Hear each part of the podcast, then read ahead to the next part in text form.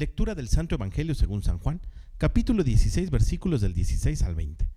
En aquel tiempo Jesús dijo a sus discípulos, Dentro de poco tiempo ya no me verán, y dentro de otro poco me volverán a ver.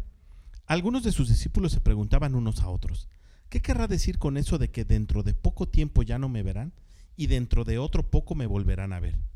Y con eso de que me voy al Padre?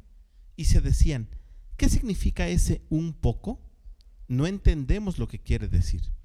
Jesús comprendió que querían preguntarle algo y les dijo, están confundidos porque les he dicho, dentro de poco tiempo ya no me verán y dentro de otro poco me volverán a ver. Les aseguro que ustedes llorarán y se entristecerán mientras el mundo se alegra. Ustedes estarán tristes, pero su tristeza se transformará en alegría. Palabra del Señor. El Evangelio del día de hoy se sitúa en el contexto de la última cena. Jesús les dice a sus discípulos que dentro de poco tiempo ya no lo verán. Y esto se debe precisamente a que Jesús será apresado. Estamos en el contexto de la pasión y la muerte de Jesús. Y precisamente por ello, mientras todo el mundo se alegra, los discípulos llorarán y se sentirán tristes. Pero al mismo tiempo Jesús les dice, su tristeza se convertirá en alegría porque dentro de otro poco tiempo me volverán a ver. Y se refiere Jesús a la resurrección. Cuando todo parece acabado, Jesús vence a la muerte.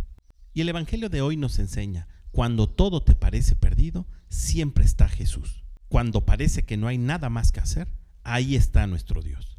Para Él no hay imposibles. Y sin importar cuál sea el motivo de nuestra tristeza, Él siempre transforma nuestro lamento en gozo. No lo olvides, para nuestro Dios nada es imposible. Que tengas un gran día y que Dios te bendiga.